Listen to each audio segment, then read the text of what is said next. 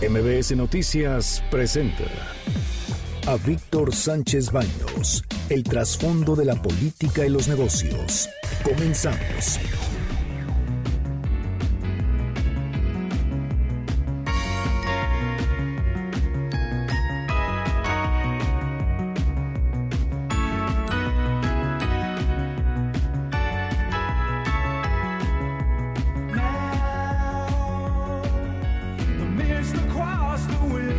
Hola, ¿qué tal? ¿Cómo están? Muy, muy buenas noches. Los saludo con mucho afecto. Soy Víctor Sánchez Baños en MBS a través de la frecuencia 102.5 de FM desde la Ciudad de México. Acompáñanos durante una hora para que juntos, juntos analicemos y discutamos la información de los asuntos de poder y dinero que leerás y escucharás mañana. Sintonízanos en vivo, en streaming, en MBS Noticias, mbsnoticias.com. Están conmigo Anabela Peset. ¿Cómo estás, Víctor? Buenas noches. Muy buenas noches. Gracias. Bienvenida. Bernardo Sebastián. Una semana más aquí acompañándolos. Gracias. Y Carmen Delgadillo. Hola, buenas noches a todos. Debate. Comunícate. Comenta a Víctor Sánchez Baños en MBS. Twitter, arroba B. Sánchez Baños y arroba MBS Noticias.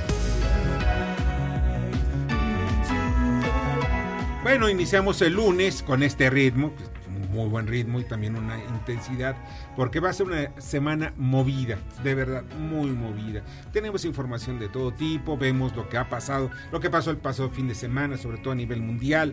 Estamos precisamente con un lunes negro para los mercados financieros. Eh, el caso concreto de la región Asia, en estos momentos están teniendo serios descalabros. Están abriendo las bolsas asiáticas.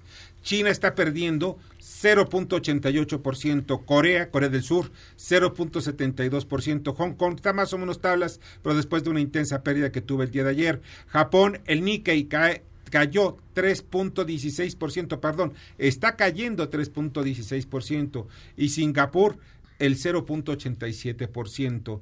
Pero ya cerraron las bolsas de Europa, obviamente. Alemania perdió 4.4%. Italia 5.4%, España 4%, Estados Unidos 3.71%, México 2.2% y América en América del Sur está Brasil con una pérdida de menos 0.8%. O sea, estamos hablando de una crisis mundial de verdad fuera de serie. Argentina 0.13% ganó, pero esto no lo veíamos desde hace mucho tiempo derivado de una crisis sanitaria. Hoy fue el lunes negro, pero todo derivado del coronavirus. El viernes pasado les reportamos que tenían confirmados 77.812 casos en todo el mundo, de los cuales había muerto ya en aquel entonces 2.360 personas. Hoy, a las 20 horas, tenemos confirmados 80.149 casos, 3.000 más en todo el mundo y 2.600, 2.700 muertos. La mayoría siguen siendo en China. Esto fue lo que alarmó, no fue lo que alarmó los mercados financieros, sino la presencia en Europa. Italia registró siete muertos, más 250 infectados. Austria cerró su frontera norte perdón, con el norte de Italia y el gobierno de este país suspendió el carnaval de Venecia, lo que no ocurría ni, ni no ocurrió ni en la peste de 1300, o sea, que acabó con más del 70% de la población europea. No ocurrió ni en la ni en la Segunda Guerra Mundial. No ocurrió ni en la Segunda Guerra no perdí ni en la Primera ni en la Segunda Guerra Mundial, siempre el, lo que era el carnaval de Venecia se había mantenido. El gobierno eh, italiano entre las medidas ya desesperadas impondrá hasta tres meses de cárcel a quienes salgan a los municipios aislados por el coronavirus. Irán, Irán es otro foco. Este país islámico registró 12 muertos y un número indeterminado de infectados. No quieren dar a conocer el número exacto de infectados en Irán. Teherán dice que esa información ellos lo saben manejar. Pues así pasa en este tipo de, de pues, de autocracias. Ya cuando el gobierno chino acepta a través de su primer ministro Xi Jinping que esta, esta epidemia es la más grave que ha sufrido y los mayores daños desde 1949. En Corea del Sur hay siete muertos también. Este es el verdadero impacto, más bien el, el, origen de los impactos en los mercados financieros. También cayeron el dólar y algunas monedas en el mundo. También, Por otra parte, les platicaré sobre el descubrimiento de una toma clandestina en la colonia Nahua, aquí en la Ciudad de México, a unas cuantas cuadras de donde estamos nosotros transmitiendo. Ahí había una, un negocio de distribución de materiales de construcción y vienen adentro tenían precisamente una toma, de toma clandestina de gasolina. Ya la habían hecho todo. ¿Cuántas habrá en la Ciudad de México? Es la pregunta que nos hacemos. ¿Cuántas habrá en muchas partes de la ciudad? Incluso hasta pueden ser vecinos tuyos, aquellos que tienen ahí su negocito y pues tienen mucha actividad, pero pues imaginen ustedes, en cinco años lograron estos guachicoleros robar más de 500 millones de pesos. Por otra parte, nadie se escapa. Ahora la Secretaría de Economía fue hackeada y entraron en pánico sus funcionarios. Pusieron en cuarentena, otra cuarentena, el portal y suspendieron todos los, los, trámites. Igual que Pemex, ¿no? Ya pasó. Sí, ya le pasó a Pemex, a la Secretaría de Defensa. Bueno, está pasando por todo, incluso hasta la Secretaría de Hacienda le pasó una ocasión. Pero esto es algo muy grave, o sea, si nuestra Secretaría de Economía puede ser hackeada, ¿qué tanto o qué tan vulnerable están nuestros sistemas de defensa, nuestro sistema cibernético. Es que no han pagado. El problema es que no pagaron los sistemas. No pagaron de protección. Sí, Peor, el recorte. Es sí, es por la, este, por la política de este gobierno de austeridad. Sí, es que no necesaria la seguridad de los sistemas entonces. No, no es importante esa información. No, pues ¿para qué? Imagínate cómo nos va a ir con el coronavirus, cuando ya realmente sepamos cuántos casos hay en México reales, si es que hay, ¿no? porque hoy todavía no sabemos. No, todavía no sabemos y eso es lo que es, delicado, no sabemos hasta dónde va a llegar este asunto. Y, entre otras cosas, que eso es lo que nos, nos preocupa, el, no están invirtiendo en sistemas de protección en los sistemas cibernéticos. Miren ustedes, recientemente supe que hubo un intento de, de hackeo para Pemex. Ese hackeo le costó a Pemex algo así, la friolera de 1.800 millones de pesos, casi nada, ¿no? O sea, la mitad, poquito más de la mitad de lo que vale el sorteo del avión, este avión fabuloso, ese, ese Boeing 787 Dreamliner que pues ya sabes, de gran lujo, ¿Y tenemos el dato de cuánto le hubiera costado la protección si no hubiera sido esta política de austeridad aplicada a los sistemas informáticos del gobierno? La estúpida cantidad, 33 millones de pesos. O sea, por no pagar 33 millones de pesos, este gobierno ya le costó 1.800. Ah, bien, bien La austeridad, bendita bien inteligentes. Pues los sistemas de seguridad, incluso vemos que esto sí puede afectar al coronavirus porque están en nuestros sistemas de cómputo, todas las computadoras de las del aeropuerto sin servir Tú llegas y no te checa una computadora ni de dónde viene. La migración no tiene. Migración. ¿No, están sirviendo por, este, por este tema? O sea, puede pasar un chino ¿ves? que traiga los ojos azules y dice, no, pues este es europeo. Este es europeo. Este es europeo, ¿no? Y tiene rasgaditos, un poco rasgaditos, pero como trae lentes y viene aquí tosiendo, no pasa nada, usted pásele. y además no hay siquiera un saloncito. Oye, hace ratito tuiteé, y no es broma, puse un Twitter y, eh, que puse ¿Por qué no hay casos detectados en Latinoamérica de coronavirus? Porque no tenemos los tests. Y que se me incendia la red. que me escriben de Chile, que me escriben de Argentina, que me escriben de Colombia. Y la realidad es que los aeropuertos pues, son como coladeras en Latinoamérica.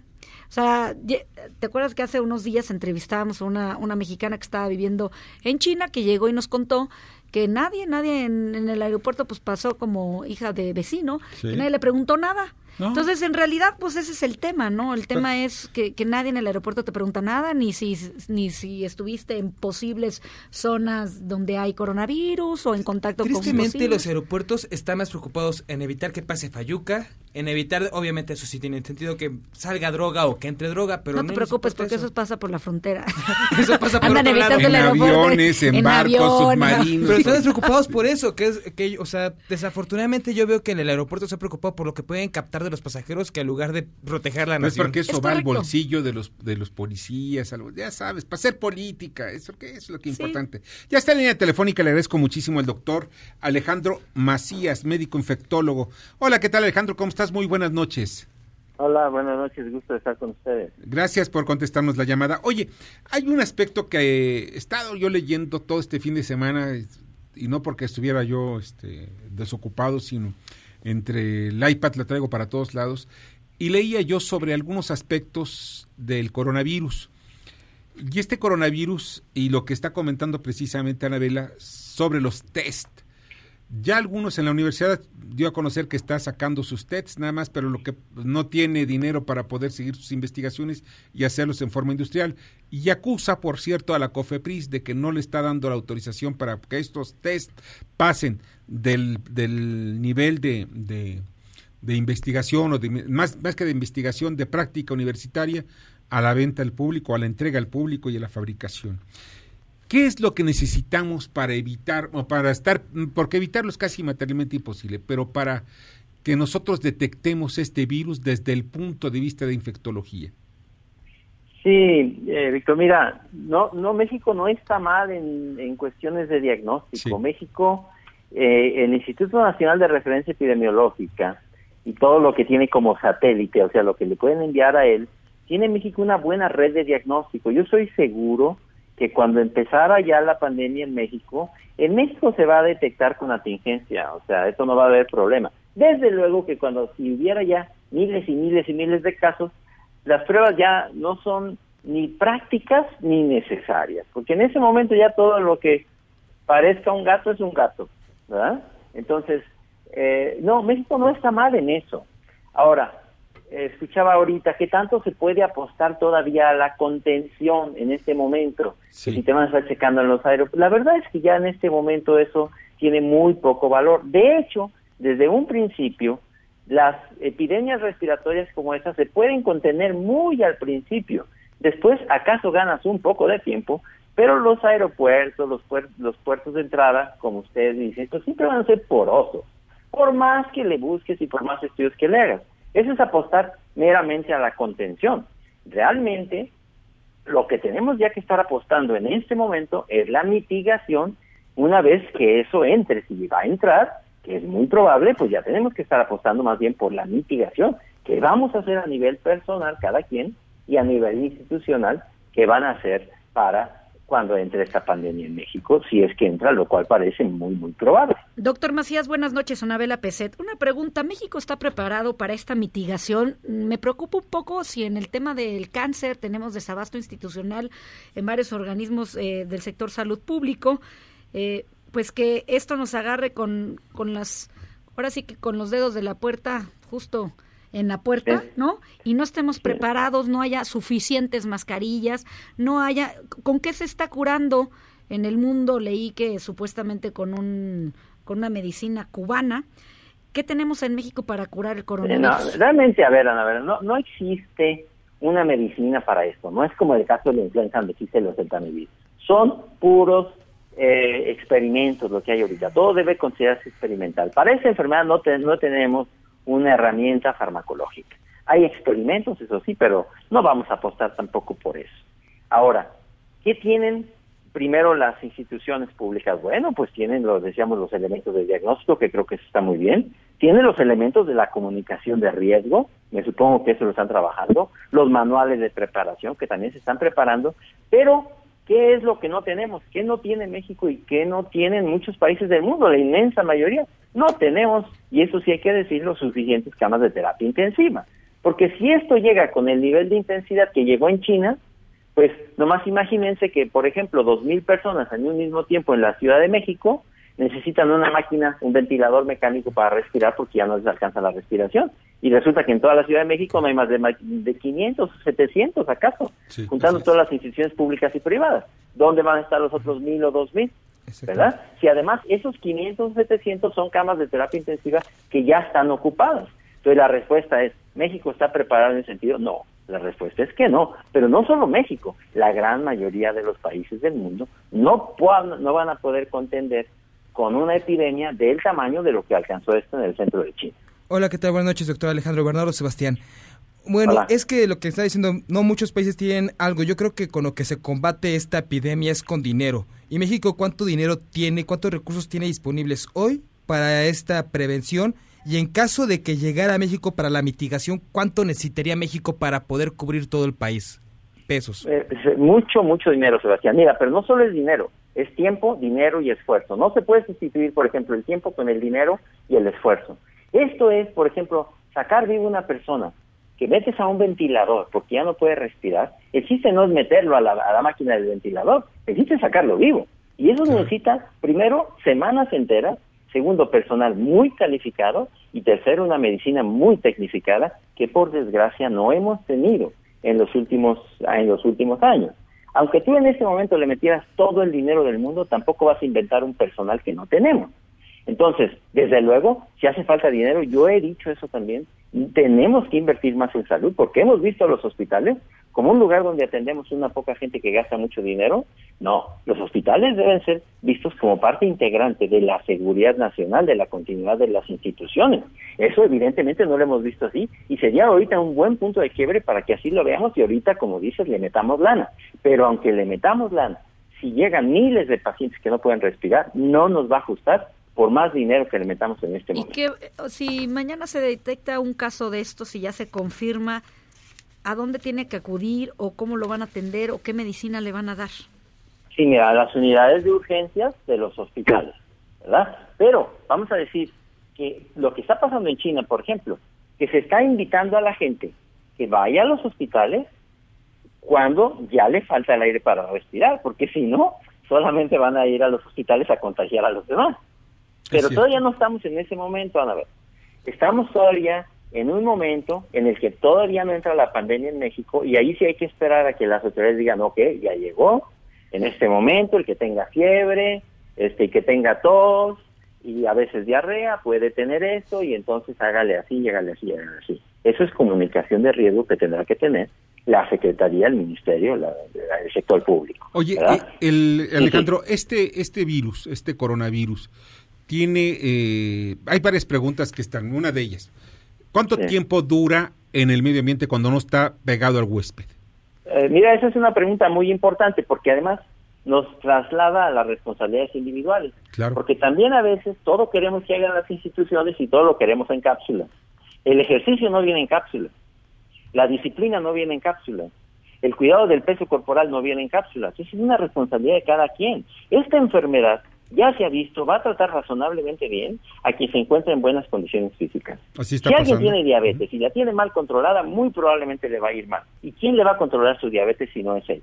Si alguien tiene sobrepeso y no hace ejercicio, muy probablemente si se infecta le va a ir muy mal. ¿Y quién lo va a adelgazar y quién va a hacer ejercicio por él? Hay que decir aquí que hay una responsabilidad individual también. Vamos a hacer más higiene, vamos a tener nuestras manos higienizadas frecuentemente, hay que entrenarnos porque dices, bien dices, que el, virus puede vivir en la superficie. Tú tocas la superficie y puedes traer el virus en la mano, y luego te tocas la cara, las partes húmedas, te picas la nariz, te, rascas los ojos y te estás inoculando el virus. Hay que irnos entrenando a no hacer eso, a no tocarnos las partes húmedas de la cara. O aquellos que tengan... si no llega la pandemia y aprendimos a hacer eso, e hicimos ejercicio y nos hicimos en buenas condiciones, y si controlamos nuestra diabetes, pues qué bueno, algo aprendimos por lo menos, eso no se va a perder nada. Pero aquí hay una responsabilidad individual que tampoco estamos señalando. No todo es de las instituciones. Desde luego, ellos tienen mucha responsabilidad y si no invierten en salud es su responsabilidad, pero nosotros cada quien también tiene una responsabilidad que a veces no estamos cumpliendo tampoco. Este virus sí se puede, sí se puede controlar. Esa es la pregunta. Se puede mitigar. Mitigar. Mitigar. O sea, no va a desaparecer como tampoco desapareció el de la fiebre porcina, ni tampoco la fiebre ni el SARS. eso, eso nunca ha funcionado. si tú alcanzas a agarrar una, digamos, una, un brote, una pandemia de ese tipo, en, las, en los primeros días, cuando ha infectado dos, tres, cuatro personas, todavía a lo mejor puedes hacer una buena cuarentena. Pero si no, como se vio en el barco este que tenían anclado ahí fuera de Japón, lo único que haces con una cuarentena es formar una caja de, una especie de caja de Petri donde los vas a poner a infectarse todos entre todos. Sí, con un aire acondicionado, contacto de sí. Entonces, no vamos a poner cuarentenas cuando ya no van a funcionar los mecanismos de contención. Se ha dicho que como como cerrar el establo cuando ya salieron los caballos, como que ya para qué, ¿no? No, aquí ya tenemos que ir, a la, como decíamos, a las responsabilidades individuales, a las responsabilidades institucionales y a todos esos mecanismos de mitigación que vamos a necesitar. Oye, pues Alejandro, no sabes cuánto te agradezco que hayas estado con nosotros esta noche. Saludos a todos y a tu auditorio. Muy amable, muchas gracias. Que la pases muy bien. Alejandro Macías, médico infectólogo. Fíjese, y hay algo que es, bueno, ya recomendaciones. Higiene, lavarse, las, manos cuando ya estemos quizá con algunos casos en México, las medidas van a ser otro tipo. ¿eh? Yo les voy a después a decir cuáles son las medidas que se están tomando, por ejemplo, en Veneto. Es un municipio, una parte muy chiquita, un pueblo muy chiquito allá en Italia, en el norte de Italia, en donde eh, la gente pues está presa del pánico, está en sus casas encerrada, pero temen que pueda ello infectarse también, pues haya más de 500 infectados o 1000 infectados en un pueblo muy pequeño. La verdad es que las medidas se deben tomar con mucha mucha energía y no se debe permitir, entre otras cosas. Pero, pero en fin, todavía no llega a México, todavía no es momento de que tomemos medidas drásticas, que no haya pánico, eso es lo más importante. Y miren, en otro, en otro orden de ideas, eh, escuchemos, esta es lo que escucharon ya en, en Orizaba el pasado fin de semana, en Córdoba, perdón.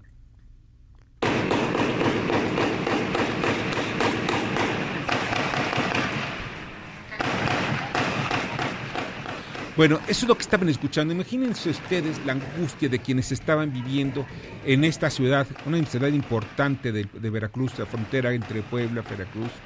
Eh, balazos, tiros, de metralletas y de, eh, en fin, cuatro policías murieron. Se le preguntó a la presidenta municipal por qué los dejaron, por qué murieron, no tenían chalecos contra balas. Y ella dijo, no, pues es porque pues, no pasa aquí nada, y entonces no, no compramos no encontramos la protección, incluso los cristales antibalas, precisamente en el lugar donde se encontraron los cadáveres de los policías. Miserables. Ahorro miserable. La vida no se expone por, por ahorrarse y llevarse unos pesos a los bolsillos. Todo ese tiempo que estamos ahorita mencionando, así están los balazos. Así estaban los balazos. La angustia de los policías, porque estaba en riesgo su vida. Y los que murieron no, es impresionante. Esta es la voz de Ricardo Monreal, presidente de la mayoría parlamentaria del Senado de la República.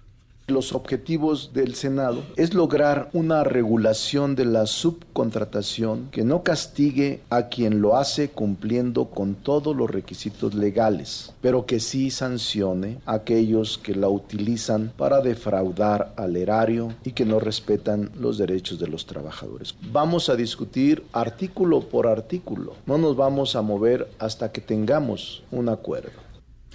Y precisamente el inicio de la mesa de trabajo de alto nivel para alcanzar la resolución del consenso sobre el outsourcing fue una clara muestra de acción de conciliación y eso lo vemos también en donde pues ya metaron, eh, eh, quitaron y desterraron la cerrazón de, Napoleón Gómez Urrutia, el Napito, y para la discusión del tema que se requiere, ya no está presionando tanto y ya dejó que precisamente el líder parlamentario, así como el gobierno, representante del gobierno federal encabezados por Luis Alcalde y de la Secretaría de Trabajo y Zoe Robledo del IMSS, eh, y al lado de Ricardo Monreal, que es el líder de la mayoría de, de, Morena en el Senado, pues establezcan también las reglas del juego.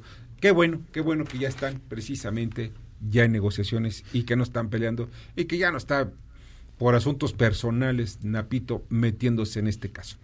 Vamos a las 10, antes de las 10, Carmen Delgadillo, en picada. El sector de la construcción tuvo una caída de 8.1% en 2019, su peor baja en la historia, reveló el INEGI. Sorpresa. La inflación en la primera quincena de este mes aumentó 0.12% para llevar la tasa anual a 3.52%. Lozoya. La Unidad de Inteligencia Financiera de Santiago Nieto informó que están por concluir dos investigaciones más contra el exdirector de Pemex. Ninguna involucra al expresidente Peña Nieto.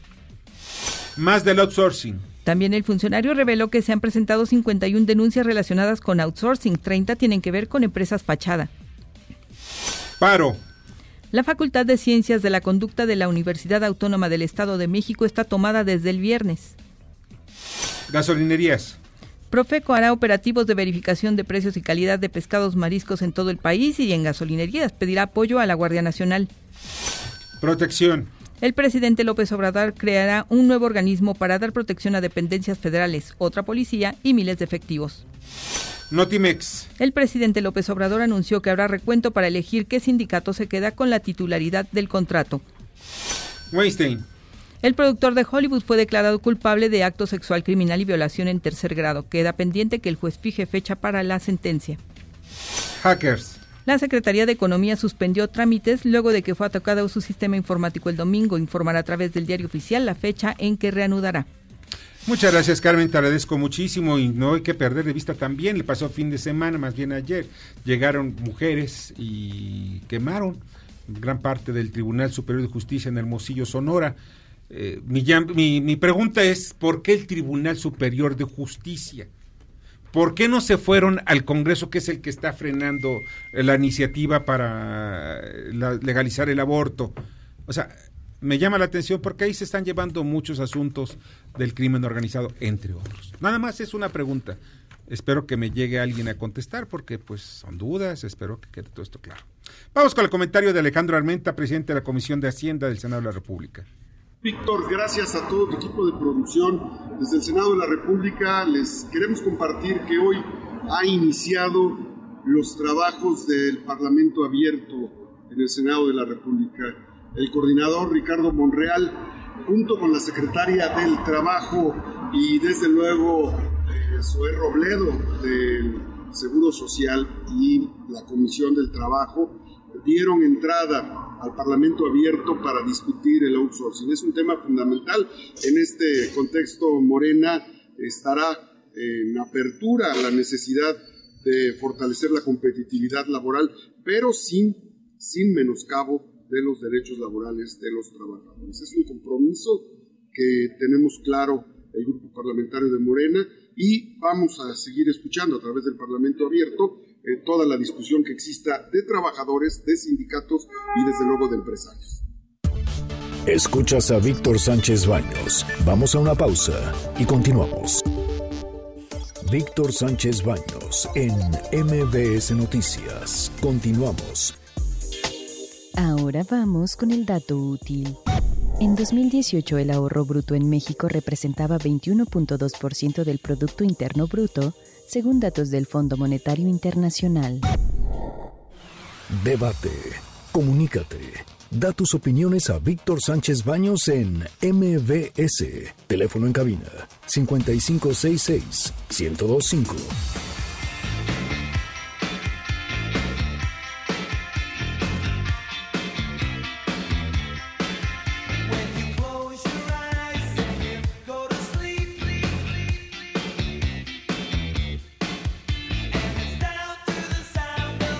Muchas, muchas, muchas gracias que continúen con nosotros en MBS. Ante el coronavirus, el gobierno de Andrés Manuel López Obrador analiza posible efecto en la economía. Apenas esta es una nota que se está dando hace unos minutos y pues es, es interesante que la secretaria de Economía, Graciela, eh, Graciela Márquez Colín, pues esté ahorita preocupada en esto y hace unos cuantas semanas había dicho, no, no, esto vamos a sacarle provecho vamos a ganar. Ah, sí, vas a ganar. ¿Qué vas a ganar? La verdad es que todos vamos a perder si no se han dado cuenta. Saluda, Anabela. Y pues, en fin, lo que el mundo debe prepararse es para una eventual pandemia. Sí, hay que estar preparados. Qué pena que no nos esté diciendo cómo, cómo va a estar el sistema de salud. Económicamente los efectos ya se están dando. Estamos viendo que los puertos de China, los puertos comerciales, o sea, donde llegan los barcos, están saturados. Hay barcos que están alrededor del en el Océano Pacífico tratando de llegar a China y no pueden hacerlo, no pueden bajar de los barcos. La mercancía que hay muchos alimentos se están echando a perder. Ya, ya, le bajaron el switch a muchos de los contenedores que tienen aire acondicionado o refrigeración. Estamos hablando que están ahorita saturados al 120% y casi otros a 200% de mercancías. Ya no cabe un solo contenedor y no son puertos chiquititos, no son como el del Manzanillo, el de acá Lázaro Cárdenas o el de Veracruz, son 10, 20 o hasta 50 veces más grande. O sea, vean ustedes la magnitud del problema. O sea, no estamos hablando de, cosas pequeñas. Y pues, ahorita ya sale la secretaria Márquez Colín dice, no, no, no, no, vamos a sacar provecho. En fin, vamos con Fernanda Musquiz, Creando Conciencia. Por favor, Fernando, adelante, Fernanda. Creando Conciencia. Yo soy Fernanda, Fernanda Musquiz. Y desde los animales más grandes e inteligentes del océano, nos regresamos a la Tierra para encontrarnos con el mamífero terrestre más grande de todos, el elefante. Son los ingenieros de los ecosistemas, desempeñan un papel sumamente importante en sus respectivos hábitats, ayudando a mantener el equilibrio de la biodiversidad. ¿Sabías que hay distintas especies de elefantes? Están los asiáticos y los africanos, siendo los primeros un poco más pequeños que sus hermanos africanos. Otra diferencia es que solo algunos de los machos asiáticos tienen colmillos, mientras que la presencia de estos en los africanos están tanto en las hembras como en los machos. Y en el continente africano hay dos especies, el elefante de la sabana y el elefante del bosque. Son animales herbívoros, que suelen vivir entre 50 hasta 70 años, pero se tiene registros de que pueden alcanzar los 82 años. Los elefantes tienen la gestión más larga que cualquier otro mamífero, con una duración de 22 meses, dando a luz cada 4 o 5 años. Y al nacer, la cría pesa ya más de 100 kilogramos. Estos enormes y poderosos seres son sumamente inteligentes, emocionales y con lazos familiares muy fuertes. Tienen comportamientos como el altruismo, la adopción, la compasión, el uso de herramientas, el juego y el autorreconocimiento, además de ser muy conocidos por el duelo que sufren al perder a un ser querido. Las manadas de elefantes tienen estructuras sociales complejas, compuestas por grupos de hembras adultas y sus crías, encabezadas por matriarcas, que normalmente son elegidas en base al respeto por su inteligencia y habilidad para resolver problemas y no por actos de dominación. Los machos suelen permanecer aislados o en grupos de solteros. Si quieres conocer más sobre esta fascinante especie, te invito a escuchar la siguiente cápsula. Yo soy Fernanda Musquiz. Gracias y buenas noches, Víctor. Gracias, Fernanda. Te agradezco muchísimo, Fernanda Musquiz. Y pues vamos eh, con Jorge Gordillo, analista económico y financiero Cibanco. ¿Cómo estás, Jorge? Muy buenas noches. Buenas noches, Víctor. Oye, eh, pues yo sé que tu comentario pues, eh, todos los días no lo haces aquí en forma directa, pero pues hoy es un día especial. Hoy se inicia, porque así lo veo de esa manera, se inicia la caída de las bolsas en el mundo a consecuencia del coronavirus. ¿Qué es lo que estamos viendo en el, en el mundo, en el, en, el mundo de los negocios? ¿Qué están previendo? ¿A qué se están adelantando los mercados?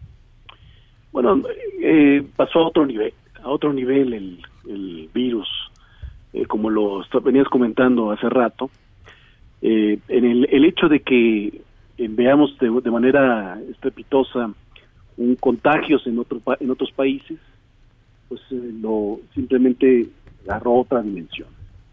Eh, claramente todavía no lo tienen dominado, están viendo que es de fácil contagio, entonces pues es una posibilidad, hoy lo dijo el, secretario de la OMC, eh, es ahí es potencialmente puede provocar una pandemia mundial. Entonces, normalmente el mercado no, los mercados financieros no se esperan a que esto suceda y toman coberturas, toman correcciones y están corriendo a activos de mayor seguridad. ¿Cómo cuáles? O sea, se van al dólar. venden eh, activos financieros más riesgosos, vendieron eh, activos que en monedas riesgosas, incluyéndole el peso, el peso mexicano, están comprando dólares, están comprando bonos eh, del tesoro, están comprando oro. normalmente son activos que pues, los protegen pues, en, en, lo más de lo posible eh, por sus situaciones como la que estamos viviendo. Que lo que estamos viviendo es una incertidumbre. Claro. Porque lo que no tenemos, lo que no sabemos es qué va a pasar mañana. Eh, no hay manera, nadie que nos pueda decir eso, ¿no? Si se va a escalar o si va a durar mucho tiempo. No tenemos mucha información, incluso ya el mercado empieza a dudar de, de los mensajes que está dando el gobierno chino, que por momentos parece que lo controla, pero todavía pasan las semanas y no es el caso, ¿verdad? Claro. Oye, Jorge, hay otro de los aspectos que a mí me, me, llaman mucho la atención. Estamos hablando que este primer bajón, porque yo repito, pienso que esto va a tener otro, algún ajuste más importante en el transcurso de esta semana, de acuerdo a cómo vaya el asunto italiano, el contagio italiano, fundamentalmente más que el, el coreano o el japonés, o incluso el iraní. Pero ¿cuál crees tú que sea la tendencia de los mercados, fundamentalmente las bolsas y en especial la Bolsa Mexicana de Valores? Bueno, eh, tenemos que ver esto como un fenómeno, es un fenómeno grave, es un fenómeno incierto. Normalmente ese tipo de fenómenos son temporales. Eh, se va a encontrar una cura, se va a encontrar una vacuna. Y en, lo que tarde en hacerse esto es el efecto que vas a ver en los mercados. Yo, yo coincido contigo, creo que esto va a ampliarse por días, quizás semanas, la corrección en los mercados. Estamos viendo fuertes afectaciones en todas las empresas relacionadas a la energía, al petróleo, a las tecnológicas, sobre todo las que el mercado identifica van a tener una mayor repercusión económica, porque han estado cerrados, ya, ya, ya acumulan casi un mes eh, muchas plantas asiáticas cerradas que han mismo interrumpido procesos de producción en otros en otros países. Sí, están entre ellas eh, Huawei, eh, Apple, en fin, todas esas de tecnología pero también estamos viendo de producción de alimentos, en el caso concreto de Bimbo, que anunció ya el cierre de su planta en, en, China. Y muchas industriales que sirven como insumos para producciones, incluso exportaciones nuestras. Claro. Automotrices o de, otro, de otra índole. Bueno, pues sí, Bernardo. Jorge, una pregunta. ¿Estamos viendo que se puedan venir escasez entonces de divisas en México? No, no, no, no, no escasez. Eh, aquí, aquí la, la corrección que estamos viviendo eh, principalmente es especulativa. El mercado, al mismo tiempo que, que toma correcciones eh, de precaución, también hay mucha, hay una parte importante en, en, los inversionistas financieros que aprovechan la situación o la incertidumbre para exagerar o para generar más miedo de lo que es normalmente las correcciones son mucho más exageradas. El peso ha aumentado casi 80 centavos en, menos de una semana.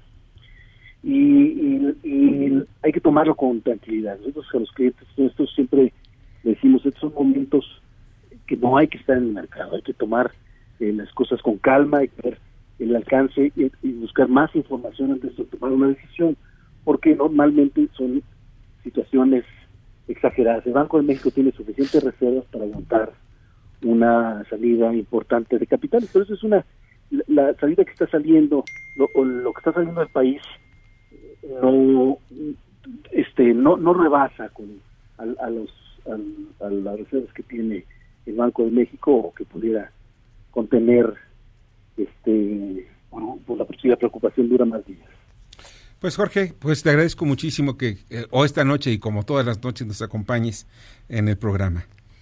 Ah, a la orden, claro que sí. Buenas noches. Pásala muy bien, buenas noches. Jorge Gordillo, eh, en su análisis económico y financiero de Sí Banco. Vamos con Ramón Zurita. Adelante, Ramón algo está pasando en el ambiente, suceden cosas muy interesantes, algunas de ellas espeluznantes, algunas de ellas favorables. Sin embargo, en los últimos días, la muerte de una niña de siete años ha puesto a la gente en un estado de indefensión hay odio que ha generado un rechazo total a lo que está ocurriendo con los feminicidios, una situación que cada vez se presenta mayormente, y no solo en la Ciudad de México, sino en todo el país, lo que ha motivado una reacción por parte de las mujeres que es apoyada por un gran núcleo de personas en todo el país. Para el 9 de marzo está convocado a un día sin la mujer para mostrar su rechazo a esta situación de incertidumbre que ocurre en el país con la inseguridad y la violencia. Sin embargo, esta acción que convoca en diferentes grupos de mujeres y que es apoyada también por hombres, podría convocar no solamente a un paro nacional como se pretende el 9 de marzo, sino acciones que deriven finalmente en lo que lleve a frenar este tipo de acciones espeluznantes que tienen a todo con los pelos de punta en todo el país. Hasta aquí mi comentario. Buenas noches, Víctor. Buen fin de semana. Escuchas a Víctor Sánchez Baños. Vamos a una pausa y continuamos. Víctor Sánchez Baños en MBS Noticias. Continuamos. Ya regresamos con el dato inútil. Desde la crisis de 2008-2009, el ahorro en México ha tenido una tendencia a la baja. Debate. Comunícate. Comenta a Víctor Sánchez Baños en MBS. Twitter, arroba B. Sánchez Baños y arroba MBS Noticias. Gracias, muchas gracias que continúen con nosotros en MBS. Y vamos al comentario sobre la industria automotriz con Luis Modragón. Adelante, Luis. Hola Víctor, hoy te voy a contar de un sistema de sonido para autos que no necesita bocinas. Esta vez, Continental, en colaboración con Sennheiser, crearon Actuated Sound, un novedoso desarrollo que reemplaza las bocinas tradicionales por actuadores que hacen vibrar distintas superficies dentro del vehículo. Actuated Sound está inspirado en los instrumentos de cuerda que utilizan su propio cuerpo para producir sonido y de este modo los actuadores integrados hacen vibrar ciertas superficies como la moldura de la puerta, el revestimiento del techo o las molduras de los postes y así logran ofrecer una experiencia de sonido envolvente como si los pasajeros estuvieran en un auditorio. Además de una increíble calidad de sonido, este sistema logra reducir hasta 90% el peso con respecto a un sistema de sonido convencional y además reduce considerablemente el espacio utilizado en el habitáculo. Helmut Matschi, miembro de la Junta Ejecutiva de Continental, declaró que han desarrollado un sistema de audio que crea un sonido premium de la nada. En Continental le llaman música para los oídos. Sígueme en Twitter como arroba luismondragón89. Muchas gracias Luis, te agradezco muchísimo Luis Mondragón. Y ya está la línea telefónica, le agradezco también a Fernando González, dirigente de redes sociales progresistas. ¿Cómo estás Fernando? Muy buenas noches. Hola Víctor, buenas noches y muchas gracias por la oportunidad de hablar con tu auditorio. No, que me aleres eh, en esta noche. Fíjate que pues ya, ya están ustedes a unos pasos para lograr eh, cumplir con todos los requisitos para convertirse en partido político. Eh, Primero, ¿en qué, ¿en qué parte del procedimiento van ustedes ahorita? Mira, hoy cerramos la primera etapa formal al entregar la documentación y la solicitud para eh, ser registrados como partido político nacional después de un año de trabajo intenso, de convocar a mucha gente, de tener 30 intentos de asambleas y 24 asambleas válidas y de eh, afiliar aproximadamente a 470 mil ciudadanos que pues que cara a cara y voz a voz a través de la aplicación del INE logramos eh, pues logramos tocar logramos convencer de que somos una oportunidad para reivindicar la política. Ahora el INE va a entrar a una etapa de compulsa de análisis de toda nuestra información, de todos los procesos que hicimos, de los cuales ellos dieron fe uno por uno, cada uno de nuestros afiliados va a ser revisado, compulsado con otras organizaciones, van, van a ser revisadas nuestras finanzas, todos nuestros procesos, y ellos dirán aproximadamente a mediados de junio si cumplimos o no con los requerimientos de ley y, todas estas exigencias que pone la ley de no de no haber hecho trabajo corporativo, de no pertenecer a sindicatos, de no recibir ayuda de grupos religiosos, etcétera, etcétera, todo lo que la ley nos exige para este, eh, precisamente en este, este renglón, ¿pertenecen ustedes al Sindicato Nacional de Trabajadores de la Educación? No, no, para nada. Nosotros no tenemos ningún vínculo ni con ese sindicato ni con ningún otro. Todas las personas que acudieron a nuestras asambleas acudieron en forma voluntaria, en forma autónoma, sin maquinación alguna y sin utilizar ninguna estructura corporativa. Fernando eh, González, buenas noches. Anabela Peset. Una pregunta, ¿cuál sería el papel de la maestra Elvester Gordillo en este nuevo partido político? Mira, hasta hoy la maestra ha tenido un papel muy importante con nosotros porque nos asesora, nos platica, nos orienta.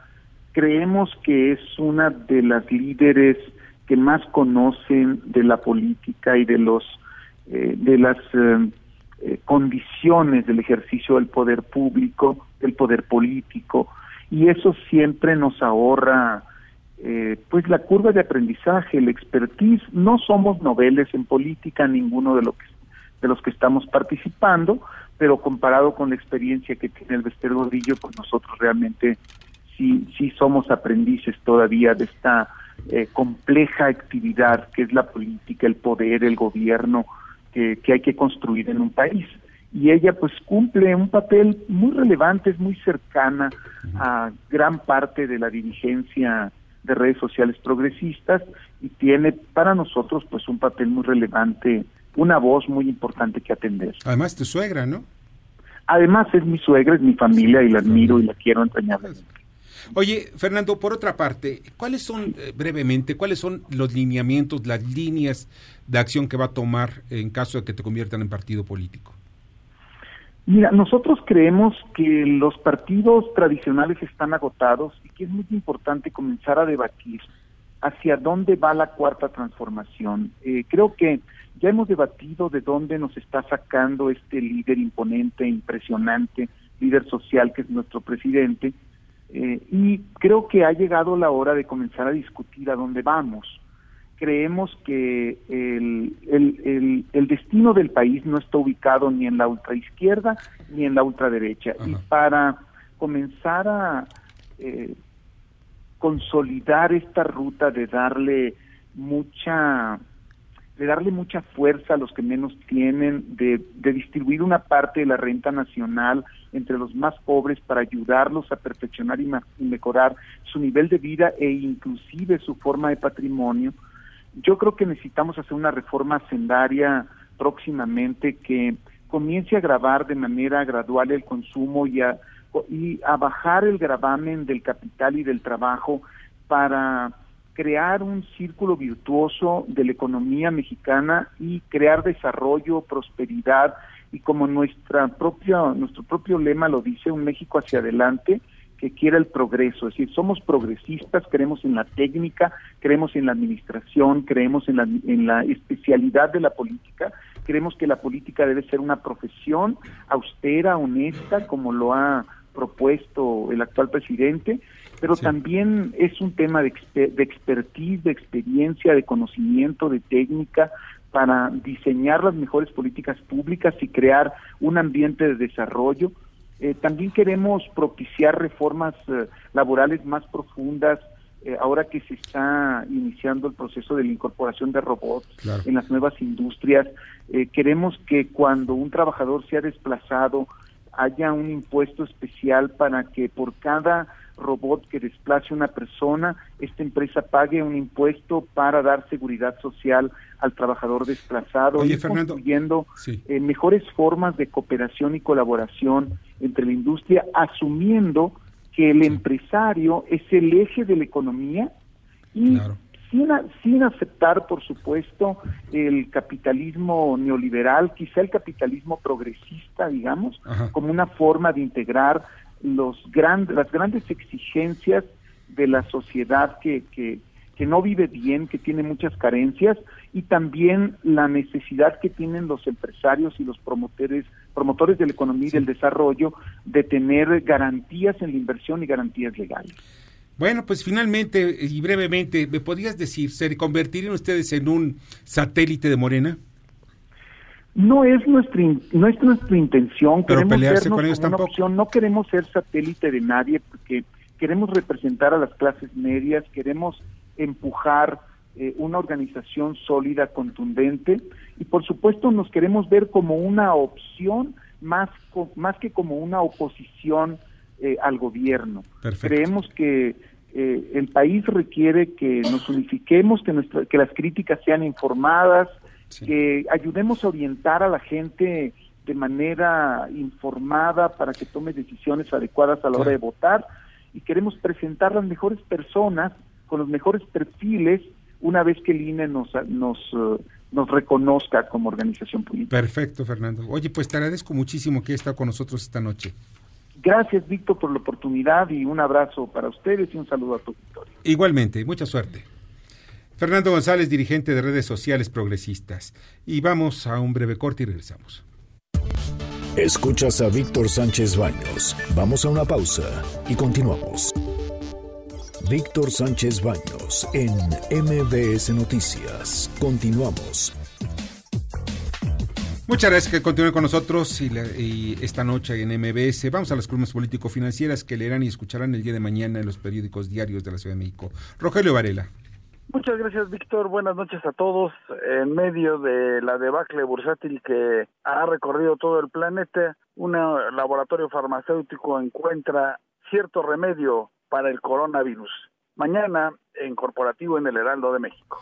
Lili Arellano, felicidades por tu cumpleaños.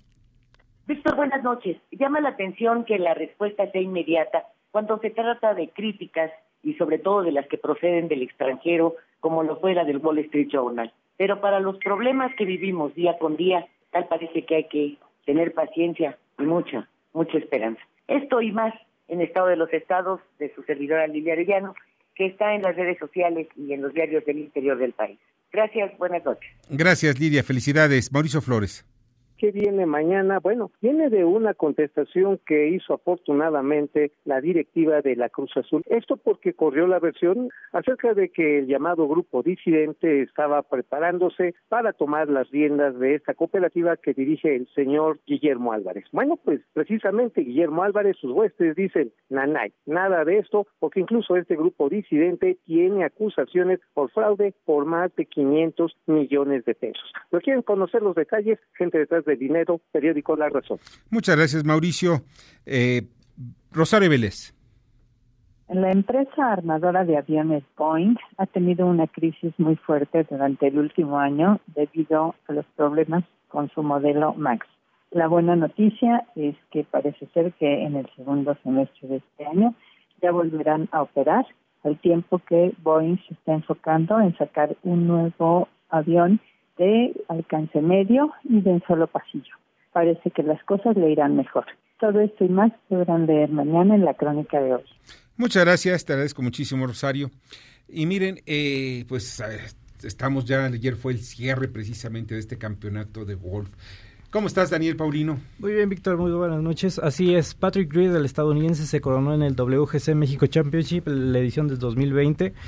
Eh, tras marcar un 18 bajo par tras cuatro rondas jugadas, superando a Bryson DeChambeau, también estadounidense, que terminó con 17 bajo par.